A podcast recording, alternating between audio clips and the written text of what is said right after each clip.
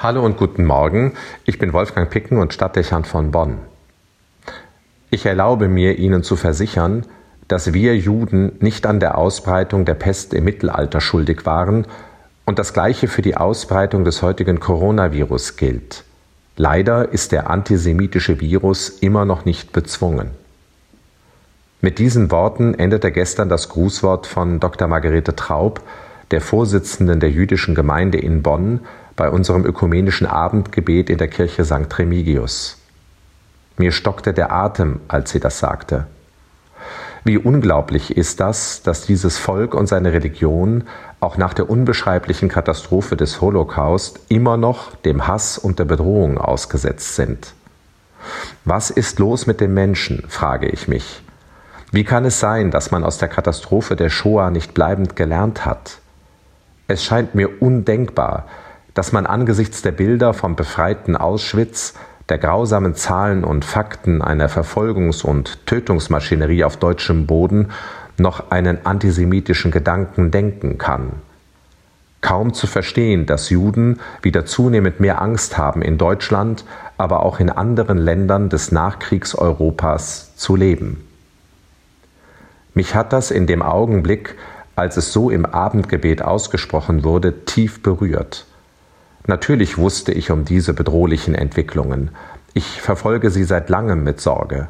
Das Attentat auf eine Synagoge und der Angriff auf einen Rabbiner auf offener Straße, die Anfeindungen gegen Juden, die eine Kippa tragen, und statistische Daten, die eine zunehmende Judenfeindlichkeit feststellen. Die Signale sind traurig wie eindeutig. Aber diese Worte aus dem Mund einer Jüdin zu hören, die wie selbstverständlich der Einladung zum ökumenischen Gebet gefolgt war und mir so herzlich entgegentrat, diese Erfahrung ist mir richtig unter die Haut gegangen und beschäftigt mich seitdem. Das darf nicht sein. Was ist los mit uns Menschen? Warum lernen wir nicht aus der Geschichte? Nicht einmal aus den Momenten, die uns schrecklich und brutal aufdecken, wie verleitbar und gefährlich, lebensbedrohlich und hasserfüllt wir sein können. Wir haben das Potenzial zu entarten, Mensch und Schöpfung zu vernichten, wie Maschinen, millionenfach gefährlicher als das Coronavirus.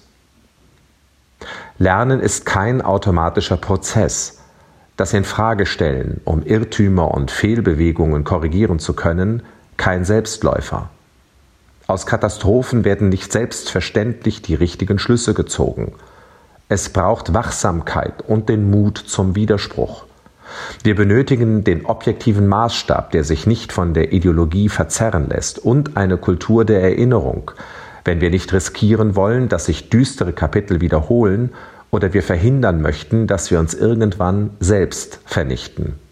Kein abwegiger Gedanke angesichts der Umweltzerstörung und gefüllter Waffenarsenale. Selbstkritisch sein und Fehlentwicklungen vorbeugen, das ist kein akademischer Vorgang, sondern ein Anspruch an unseren Alltag.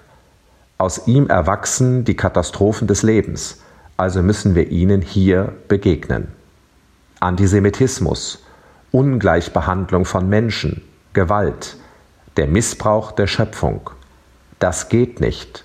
Wir sind gefordert. Auch in dieser neuen Woche. Wolfgang Picken für die virtuelle Stadtkirche in Bonn.